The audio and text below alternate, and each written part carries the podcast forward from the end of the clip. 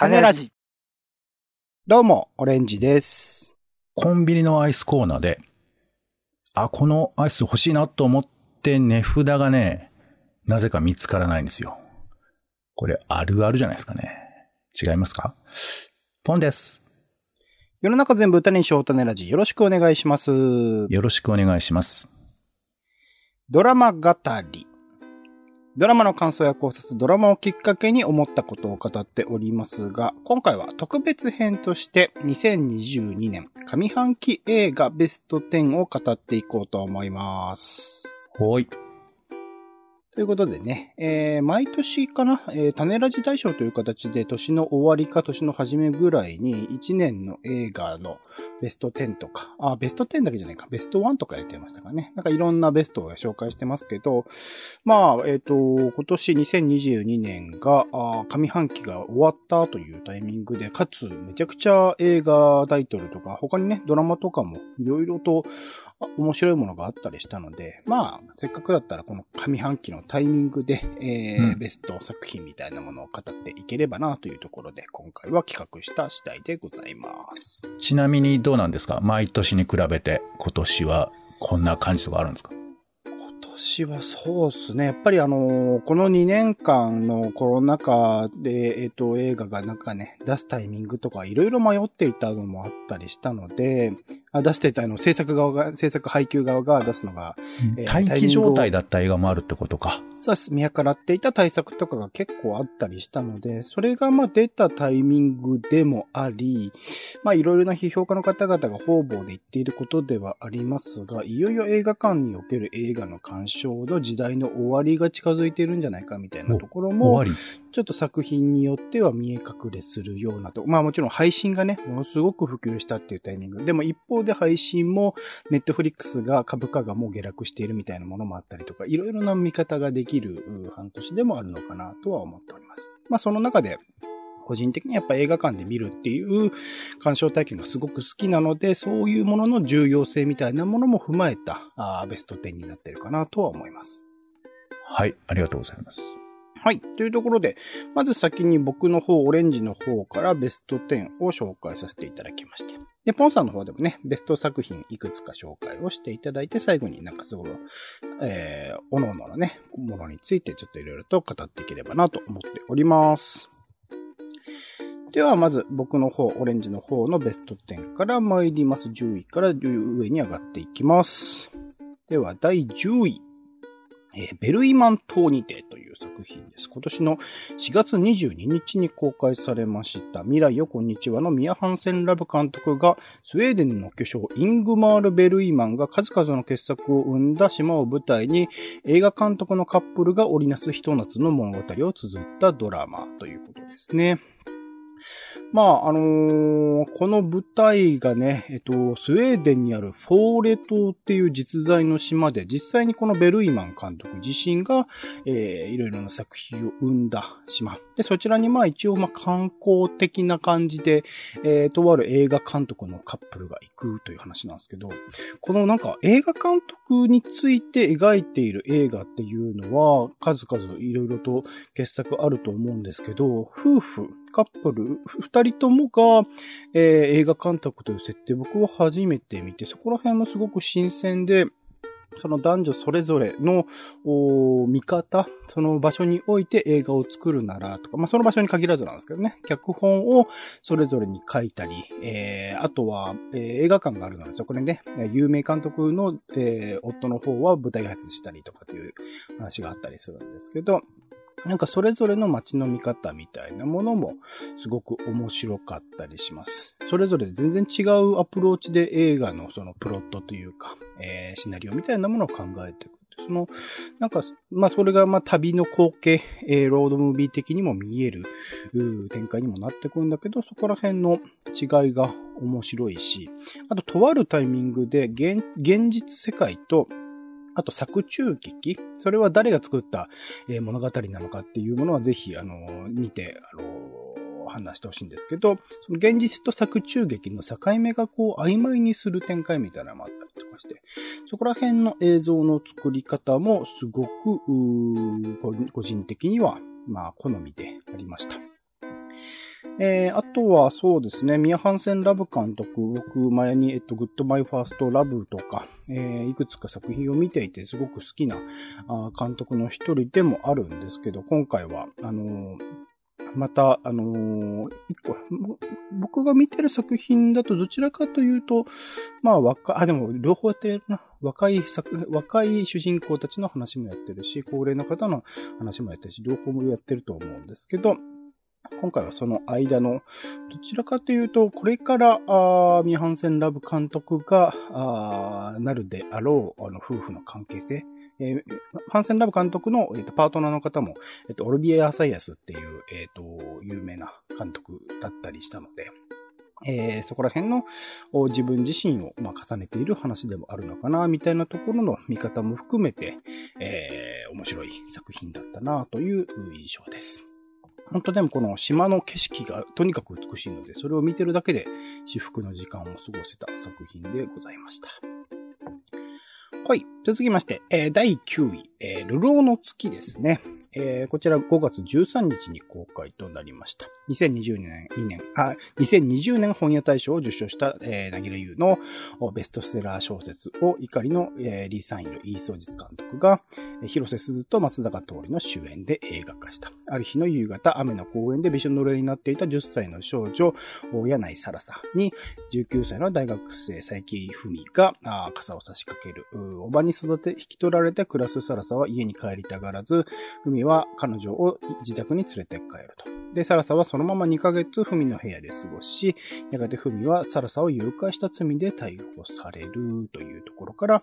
始まるストーリーで、一応その、まあ、えー、えー、幼少者の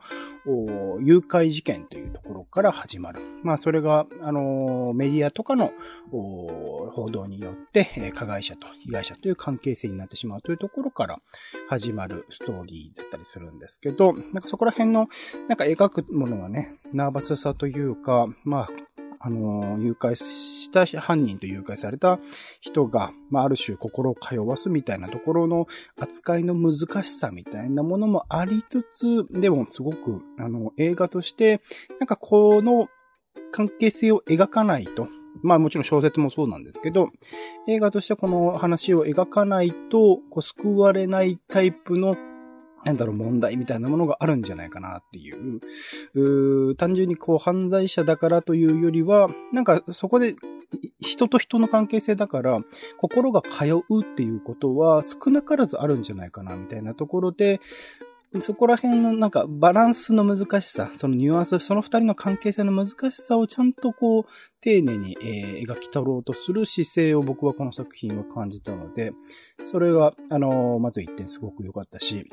それプラス今回、まあ僕個人的に李相日監督の作品今までも好きなんですけど、今回ホンギョンピョさんというパラサイトとかバーニングとか、まあ、あの最近のベイ,、えー、ベイビーブローカーもそうですね、是枝監督の、えー、韓国映画の、まあ、巨匠ですね、撮影監督のホンギョンピョさんがあ撮影監督に入っていらっしゃるというところで、まあ絵作りもものすごく綺麗だし、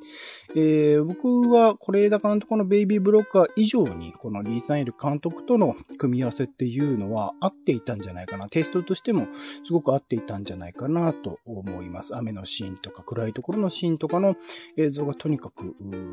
美しいシーンがあったりする。そこら辺の、あのー、組み合わせとしても僕はすごく良かったなと思っています。とはいえ、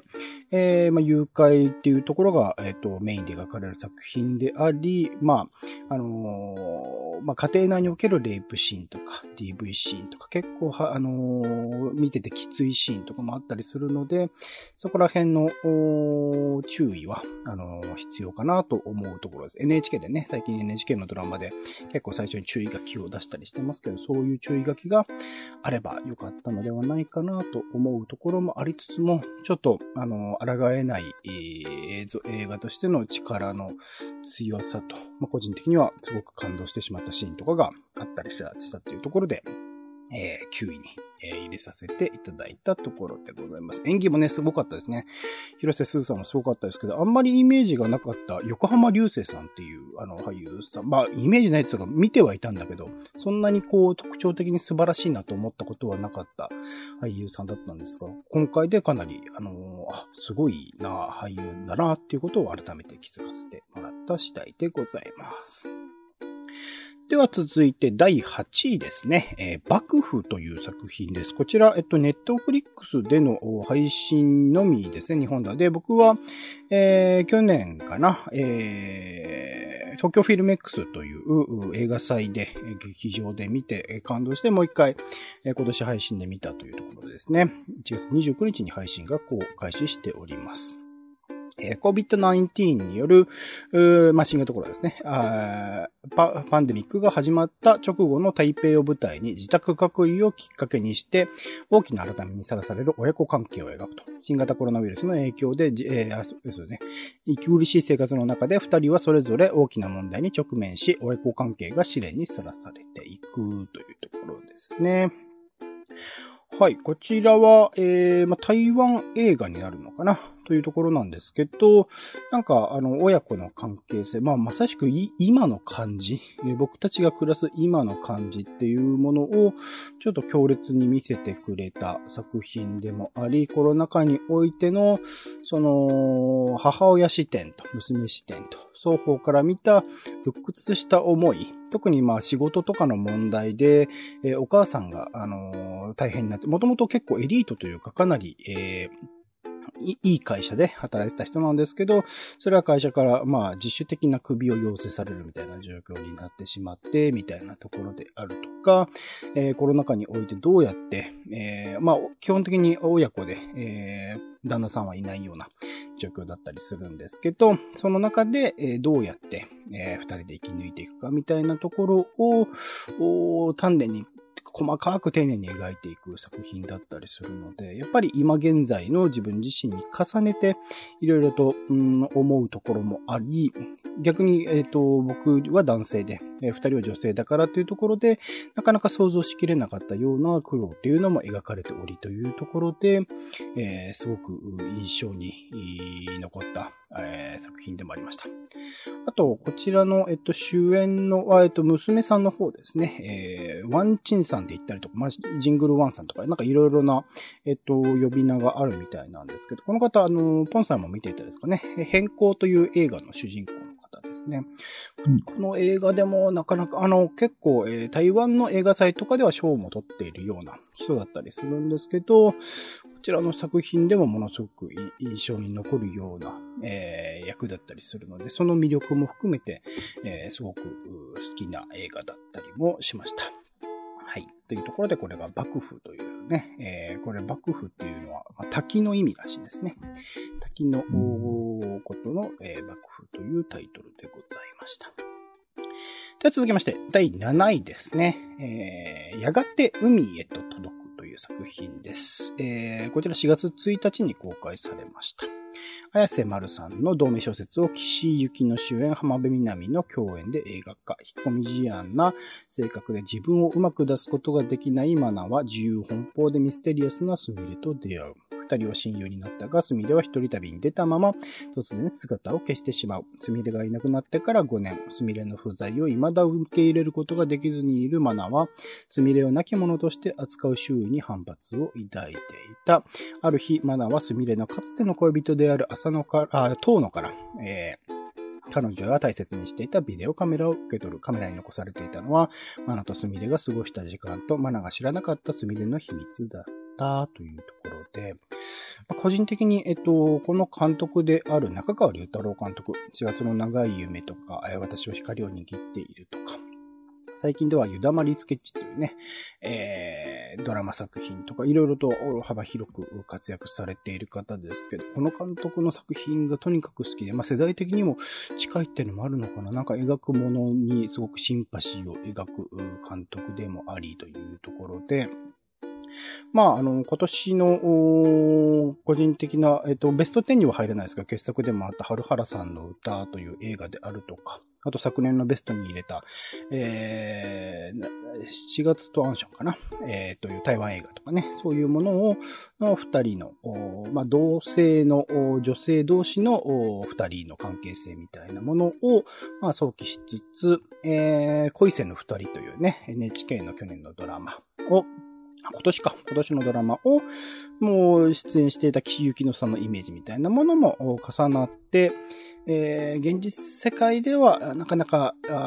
理解されにくい関係性に、まあ、これも今年ですね、ユンヒエという韓国映画とか、なんかそういういろいろな今年去年見た、えー、クイア的なものを描いた作品っていうところに、えー、中川隆太郎監督っていう僕の好きな監督の関係、あの、なんですよね、テイストみたいなものを掛け算した作品というところで、かなり、えー、いろいろなイメージが合わさって、えー、ぐっと来てしまったというところがある。過去に見てきた作品の関係性とか描かれてきた、そこの二人に降りかかってくる問題みたいなものも重ねてみるみたいなところで、かなり、えー、強く印象に残った作品ではございました。さらにこちら、あのー、震災ね、東北、東北大震災か。が、東日本大震災が、えっと、お話としても絡むようなものになっていたりするので、そういった東日本大震災に絡んだ過去の作品みたいなものもいくつか、あの頭にも浮かんだ作品でもありました。まあ、とにかく、まあ、その物語としても、まあ、あの、とある一方の人が亡くなっていて、その人を映像を介してそうの思い出していくっていうストーリーなので、常になんかもう、僕個人の気持ちとはすごく泣きかける状態をずっとなんか引きずっているような作品でもあり、それをすごく美しく撮っているところでもあったりしたので、なんか、ずっと心が動き続けていた作品でもあったなと思ったりしています。あと、まあ、なんか今までもね、浜辺美波さんの作品、浜辺美波さんが出演してる作品とかも見てきたけど、今までで一番こう自然、自然に見えるということではあるんですけれど、なんか極端にこう演技をしようとしていない感じみたいな、自然な演技みたいなものを多分心がけていたみたいなところで、個人的には新しい境地をまた見せてくれたんじゃないかなというところで、すごく良かったりも、えー、しましたし、中川隆太郎監督はこれからも、まあまあ、まだまだね、全然若い30代前半の監督だったりするので、これからも引き続き、こういう、まあ比較的対策ですね。今まではそこまで著名な俳優さんって多分出てなかったと思うんですけど、こういうメジャー作品にもどんどんどんどん進出していくような監督だと思うので、これからもちょっと期待していきたいなと思っております。では続いて、えー、第6位ですね。フレンチディスパッチザ・リバティカンバス・イブニング・サン別冊ということで、えー、ウェス・アンダーソン監督がフランスの架空の街にある米国新聞社、アメリカの新聞社の支局で働く個性豊かな編集者たちの活躍を描いた長編第10作。国際問題からアート、ファッション、グルメに至るまで深く切り込んだ記事で人気を集めるフレンチディスパッチ誌。編集者アーサー・ハウィーツァー・ジュニアのもとに、向こう水な自転車レポーターのサゼラック、批評家で変年史家の、変年史家のベレンセン、国王のエッセイストクレメンツら、えー、一癖も二癖もある才能豊かなジャーナリストたちが揃う。ところがある日、編集長が仕事中に休止し、遺言によって廃刊が決定し、決定してしまうというところで。個人的にその、まあ、世界の、映画監督の中で、えっと、好きな、えー、いい悪いを抜いて好きな監督さんにあげろって言われた時に個人的には、えー、ウェス・アンダーソンとミシェル・ゴンドリーとスパイク・ジョーンズっていう言い方をしていたんですけど、今も多分、スパイク・ジョーンズね、最近新作作、あんま作らないし、ミシェル・ゴンドリーもあんま作ってないので、最近なかなか言うの難しいなっていうところもあるんですけど、でも僕は好き、あの、好きな監督3人であり、そのなんか単純に、えっと、映画っていうフォーマットを更新してるというか、その、物語として映画をなんか、ただ撮影するんじゃなくって、そのファンタジー的にどんどんどんどん、その脳内のワクワク感とかを映像に表現させ、実際に、え、それを具現化していくみたいなところの、想像の広がり方みたいなものがこの3監督すごく好きで、ずっと、あの、見続けている監督でもあるんですけど、まあその一人であるウェサンドさん監督の最新作というところで、個人的にも特別というか、その、まあ、一応ね、個人的にもその編集とか、えー、メディア的なところの端くる、端の方にいる人間でもあるので、そこの部分を描いた。しかもまあ雑誌編集という個人的にまあ憧れの場所でもあるようなところを描いている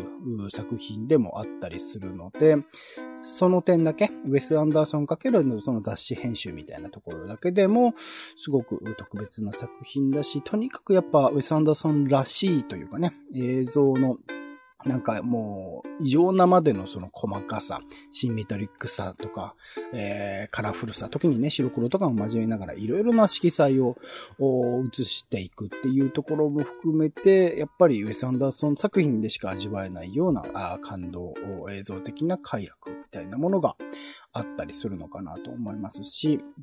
個人的にはこの作品、まあ、編集者の C というと、編集長の C というところから始まるストーリーですけど、その雑誌文化みたいな、雑誌カルチャーみたいなものそのもののある種の、まあ、終わりかけているのではないか。でも、これからまだまだ、あのー、僕たちは見せてほしいぞ、雑誌的なものをどんどん生み出してほしいぞというなんか気持ちみたいなものも伝わってきて、そこに、えー、胸打たれたところがあります。雑誌っていうもの、あまあ雑な詩なので、雑、えー、いろいろなものが雑多なものがまとまって一つの、まあある種、一つというかね、いくつかの道筋で並んで一つのパッケージにされているというものを、まあ映画として表現するならばどうなるかっていう提示でもあるので、そこら辺の見せ方を含めてすごく面白いなと思った作品でございました。はい。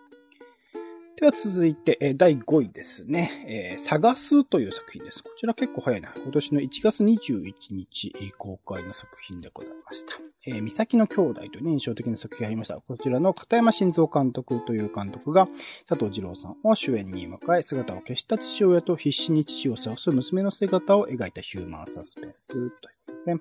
大阪の下町に暮らす原田聡と佐藤かな。えー、中学生の娘。楓、えー、指名手配中の連続殺人犯みたいに捕まえたら300万もらえるでというサトシの言葉を、楓はいつもの冗談だと聞き流していたと。しかし、その翌朝、えー、サトシが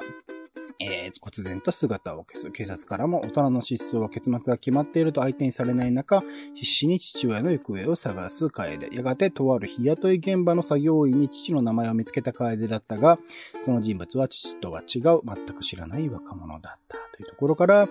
えー、楓が父親を探すというストーリーがどんどん展開していく。その裏側には結構凄惨な連続殺人事件があったという話ですね。まあ、これ、えっと、まあ、片山晋三監督、えっと、さまよう刃というワウワウの作品とかもあったりとかして、個人的にはすごく期待している。えっと、もともと、えっと、ポンジュの監督のね、ポンジュの組にもいたような、えー、撮影助手かなかなんかで、えー、いらっしゃった片山晋三監督の作品というところで、まあ、映像の迫力とかね、結構僕が苦手なグロ語描写、語話描写みたいなものも多用するようなあ作品ではあったりするんだけれども、なんかそういうものも含めて、なんか日本映画でここまでできるのかっていうか、え映す表現、撮影技術とか含めて、あ、ここまでできるのかっていうことをまた改めて見せてもらったあ作品だったりするし、ストーリーとしてもまあとにかく面白いというか、どういう話なのかっていうことを本当最後の最後まで見ていかないとわからない、展開が読めないっていうそのストーリーテリングの、またこれ一応、えっと、多分オリジナルの脚本ですね。えー、片山さんかな？のオリジナル脚本だと思うんですけど、そこら辺の物語としての作り方が、めちゃくちゃ面白いし、一人一人のキャラクターの背景とか含めて複雑に、えー、描いている作品だったりもしますし、なんかそのプロセスにおいて、あえてこう、如実には出さないけれども、えー、貧困であるとか孤独であるとか介護であるとか、あと警察のね、対応であるとか、そういった日本社会の抱えているような問題っていうものも、まあ、映し出されていく。まあ、自然とっていうことにはなりますけど、映されていくっていうう作品になっていて、あの、面白い、見てて、ただただ面白いけど、その背景で考えさせるような作品になっているし、演技合戦もものすごい、佐藤二郎さんがこんな演技できるのかって結構多くの人が思ったと思います。すごい演技を見せてくれる作品でもありますので、えー、その衝撃ですね。あの、期待してはいたけど、こんなものができるのかっていう衝撃も含めて結構上位に入れているところでございます。はい。続きまして、えー、第4位ですね。えー、マイスモールランドでございます。こちら今も公開中かな ?5 月6日から公開、えー、劇場公開が始まっております。在日クルド人の少女が在留資格を失ったことをきっかけに自身の居場所に葛藤する姿を描いた社会派ドラマ。是枝監督、是枝博和監督率いる映像制作集団文福の若手監督川和田エマが商業映画デビューを果たし、自ら書き上げた脚本をもとに映画化したクルド人の家族と共に故郷を逃れ、幼い頃から、あ、あ、あ、映画化したごめんなさい。クルド人の、家族と共に故郷を逃れ、幼い頃から日本で育った17歳のサーリャン。現在は埼玉県の高校に通い、同世代の日本人と変わらない生活を送っていると。大学進学資金を貯めるため、アルバイトを始めた彼女は東京の高校に通うソータと出会い、えー、信仰を深めていく。そんなある日、難民申請が不認定となり、一家が在留資格を失ったことで、サーレの日常は一変する。ということですね。えー、その日本における難民の問題、えー、最近でもいろいろと入管で起きている事件などの問題も取り沙汰されていて、なんとなくそこら辺でどういうことが起きているのかっていうことを認識してはいたつもりでしたけど、そういったまあ難民に対する日本のね、えー、悲惨な対応の状態、差別、まあ差別と言っていいと思います。の問題っていうものを、まあ、えー、的確にというか強烈に、えー、球団してくる作品でもあるんだけれども、それを単純にこう、協情的なというか、説教的な話にするのではなく、えー、主人公とコンビニで、えー、のバイトで出会った青年とのある種の青,、えー、青春物語としても見ることができるし、えー、親子関係離れ離れになってしまう親子の関係性を描いた映画でもあるしっていう、そこのちゃんとその映画的な、あの、面白さというか、ずっと見せ続ける、あの、目を離せな、させないようなドラマ性っていうものを担保した上で、その問題を真正面から描いていく。この人たち、この、えー、難民の方々はこういう状況にあるんだよと、こういう問題があって、こういう風なことが不自由になっているんだよってことを的確に伝えてくれる作品でもあり、まあ、本当に自分たちが住んでいる場所ですからね、における問題というところを、すごく、えー、突きつけられるような作品にもなってきているのかなと思いますし、まあ、最近映画でね、コーダという作品もありました。あとはいろいろな作品、17歳の帝国とかでも、ヤングケアラーという存在が描かれたりしましたけど、主人公、高校生なんだけれども、一応長女であるという理由で、えー、自分自身の家族であるとか、あと周囲に暮らしているクルド人の方々とかの面倒を見なきゃいけない。言語的に、えー、日本語が使えないクルド人の方々の通訳をしてあげなきゃいけなかったりとか、本当いろいろなものが彼女自身の背中に覆いかぶさっていくっていうところの、まあ本当辛さみたいなものは、これからの日本社会っていうものを考える上でどうにかしなきゃいけないと、えー、日本で見た人たちは思うきっかけにもなったりする。まあ監督自身もね、まずは知ること、こういう状況だってことを知ることからっていうことを、えー、舞台挨拶でも語っていらっしゃいましたけど、それを知る上で強烈な、あの、一つの作品になっているかなと思います。映像としても、あの、すごく印象的なシーン、川ととかね、橋とかを活用したその境目、境界線みたいなところを、えー、的確に映した、えー、カメラワーク、四宮秀俊さんというね、まあ、巨巨匠と言っていい監督だと思います。えー、撮影監督だと思います。カメラマンさんだと思います。すごく、えー、決まったシーン、えー、映像としても、すごくかっちりとした、えー、ものが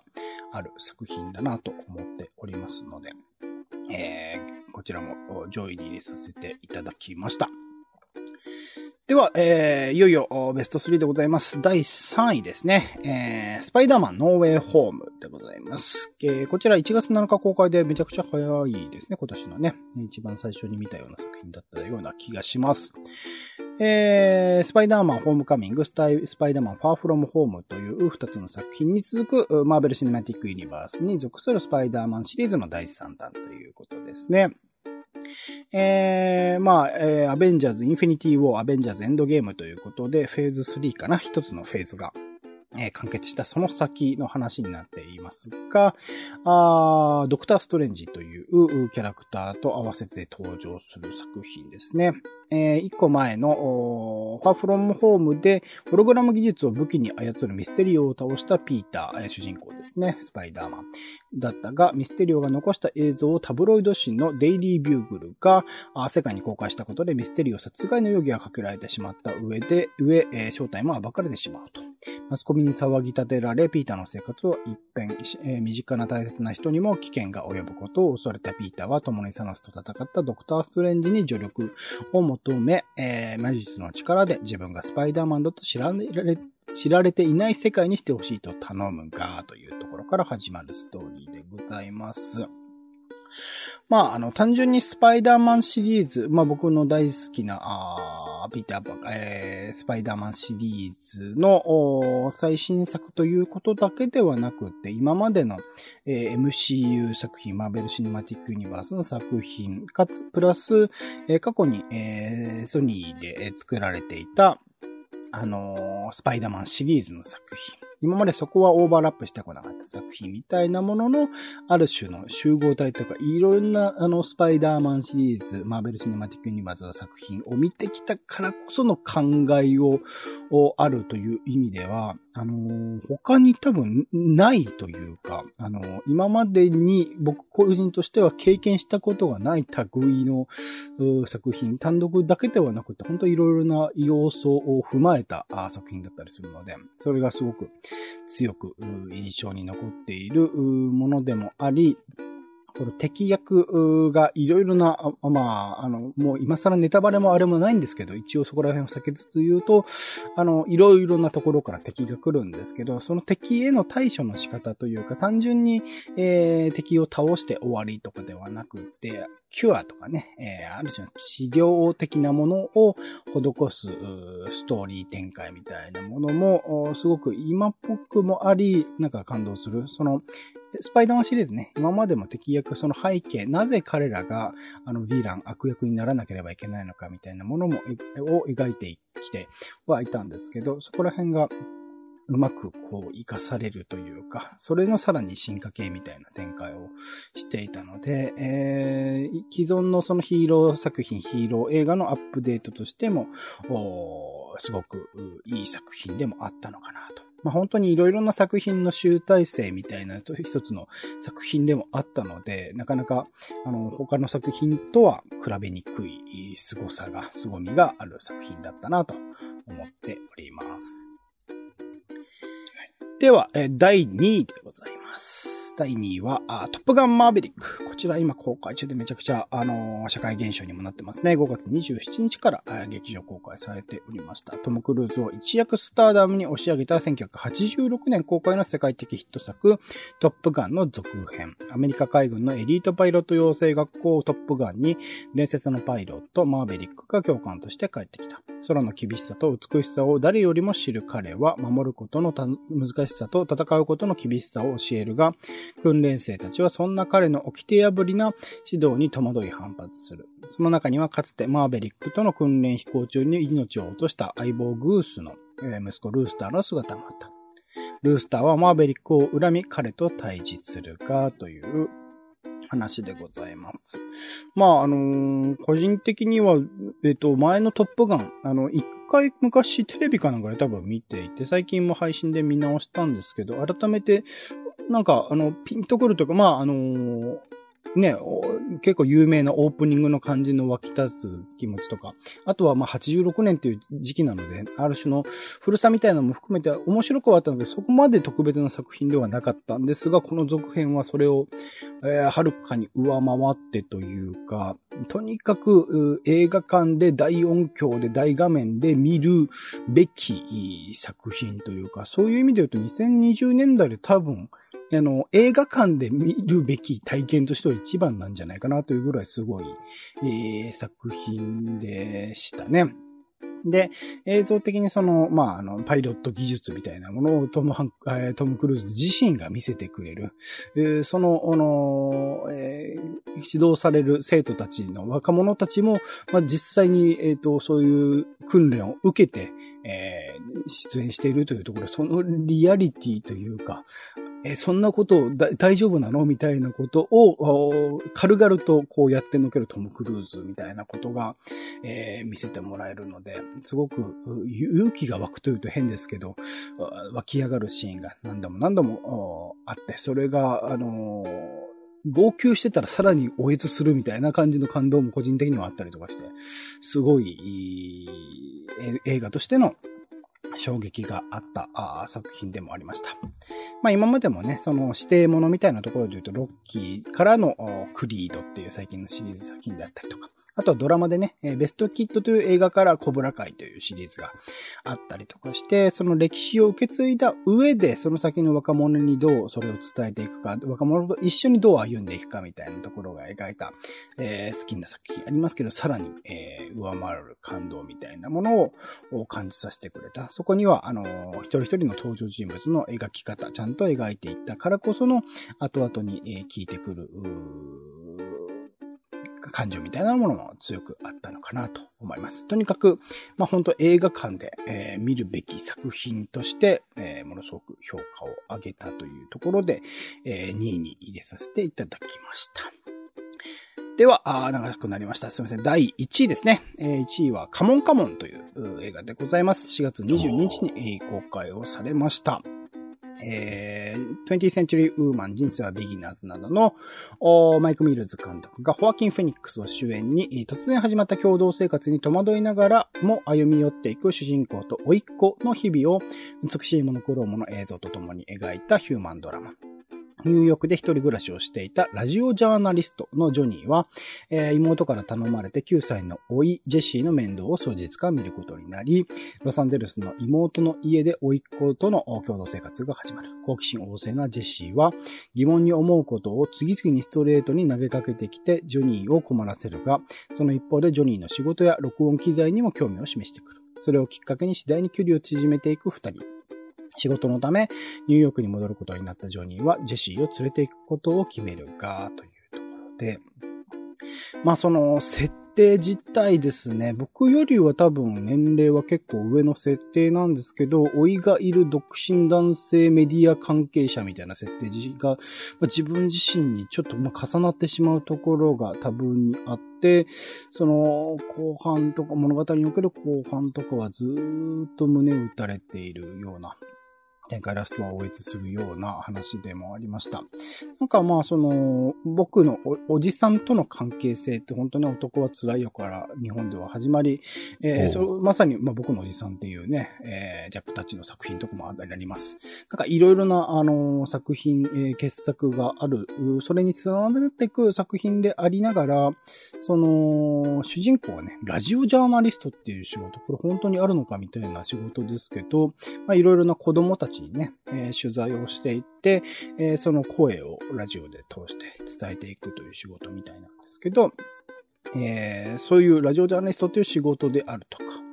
あとは、あの、預かる老いとその両親にはね、実は複雑な背景があってみたいなところが、なんか今現在の作品として、えー、僕のおじさんものの、まあ、ある種の最新形として、えー、す、すごく響いていく作品でもあったりするかなと思います。あとはとにかく、ホーキン・フェニックス力みたいなものをすごく強く感じてしまう。ホーキン・フェニックスが出ていると、その映画が個人的にはやっぱ特別なものになってしまうなというものがすごくう強かったりします。なんか、うん本作においては、その、すごく人が好きなんだけど、好きだからこそ、ある種人見知りをしてしまうというか、シャイに生きてしまうみたいなところも、なんか、うん共感というと変ですけど、なんかすごくわかるなというところがうんあったりして、そこの辺のキャラクターの描き方とかもすごく良かったし、とにかく、まあ、モノクロのお映像、撮影、編集、音楽すべてが、もう、好きだって思ってしまうような映画の作り方がされていたりするので、なんかもう、あのー特別な一本ですね。多分この10年とかでもかなり上位に入るぐらいの個人的には、まあ特別な作品になっているかなと思います。まあその、うん、えっ、と、二人の関係性、あとは、あのね、子供を、ええー老いを演じているウッディ・ノーマン君の演技とかも含めて、えーすごく、完成されきったというか、天才公役というのはこういう子のためにあるんだろうなというぐらい、あの、え演技ですよ。もう完全なる演技を9歳、10歳ぐらいにして、えーやっているっていうところも含めて、えーすごい作品だなといううところでざいますかね。うん。うん。あと個人的にまあ、あの、こういうネットラジオやってるみたいなものも、もしかしたら気持ちとして重ねたところもあるのかなという意味でもうん、すごく特別な作品になったというところで、今年の、えーこれ、か上半期ですね。2022年上半期の第1位はカモンカモンにしました。はい。はい。では、ポンさん、えっと、今年のベストの作品をいくつか、あの、ありましたら、えー教えてもらえればなと思います。えーっとね、まあちょっと先に言うんですけど、僕あの、あんまり映画見ませんので、あの、うんオレンジさんのように。だからね、はいあ、あの、割とこう、あの時見れなかった映画をもう今のタイミングで見ようとか、割とそういうことも多くてですね、名画座で初めて見るとかね。なんでそんな感じで、まあ一応ランキングというか記憶に残ってるんですね。えー、5位、えースパイダーマンと、それからドクター・ストレンジ。うん。これが同率って感じですかね。うん。うん。はい。あの、まあ、スパイダーマンはもう、オレンジさんのおっしゃる通り、えーいやー、スパイダーマンのファンで良かったというふうな気持ちにもなれるし、さらにその次みたいなことも描いているので、うんあの簡単にファンサービスだけではないっていうところが良かったし、ドクター・ストレンジも、なんかね、あの彼の作品っていう形で彼があんまり出てなかったところもあるんですけど、うん彼自身にフォーカスしたときに、なんか、すごい彼大変だなって思う、思う。あの、もちろん事件もいっぱいあるんだけど、彼の生きる生き方って本当大変だなっていうようなことを、なんかちょっと思わせてもらえて、まあちょっと事件がいろいろ起こりすぎるんで大変なんですけど、なんかそんなこと思いました。はい。そして4位が、グレート・インディアン・キッチンという作品で、えっ、と、これはまあ、えっ、と、インドの家庭、まあちょっと裕福な家庭に嫁入りした後で、もうずっと飯ばっか作ら、まあされるという風な、えー奥さんの思いみたいなことを描く作品なんですけど、いやー、なんかね、これを自分の生活とか、まあ日本とかに置き換えることってできる？いや、できない。いや、待てよっていう風な。だから、あまねく作品がそういう自分ってなんだろうとかね、自分においてこれなんだろうっていう風なことを考えることができるよなって思うと、なんかね、きつくもあり、笑えないなっていう風な、まあそんな映画でしたね。そして第3位が、えー大島渚監督の戦場のメリークリスマスです。はい。まあこれはおめちゃくちゃ古い映画ですけど、うんあの、見たのは初めてでして。うん。うん。うん。で、まあちなみに同時上映で安倍貞の愛のコリーラ、これもやってましたけど、うん。やっぱ戦場のメリークリスマスのやっぱ独特な空気感っていうのは、まあこれ大島渚的なものなのかもしれないけど、いや、こんな変な映画ないなっていうふうに思うんですけど、逆に言うとこれしか映画って呼べないんじゃないかみたいな、そんな空気があるので、うんこれはなんか、あの、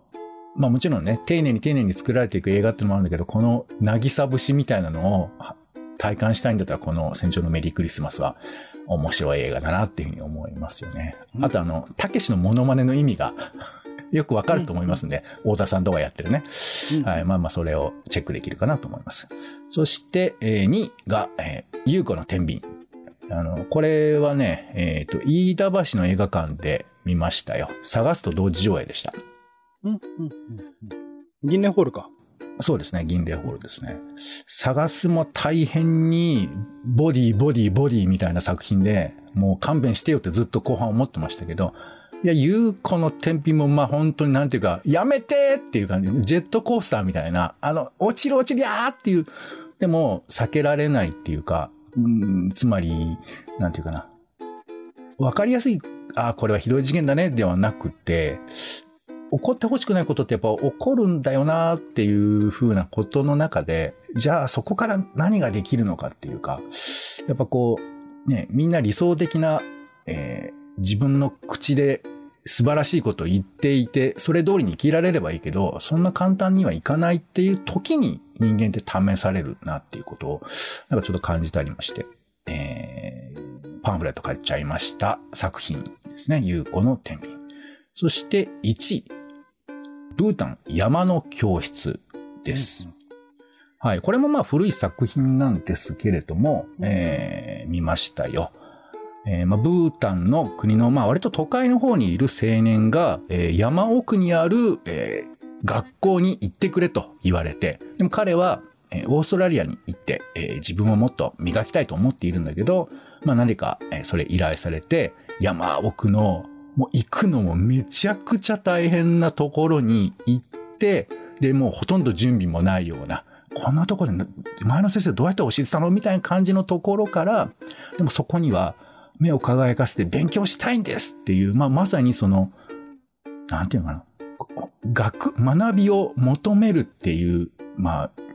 現象的な姿がそこにはあるみたいな。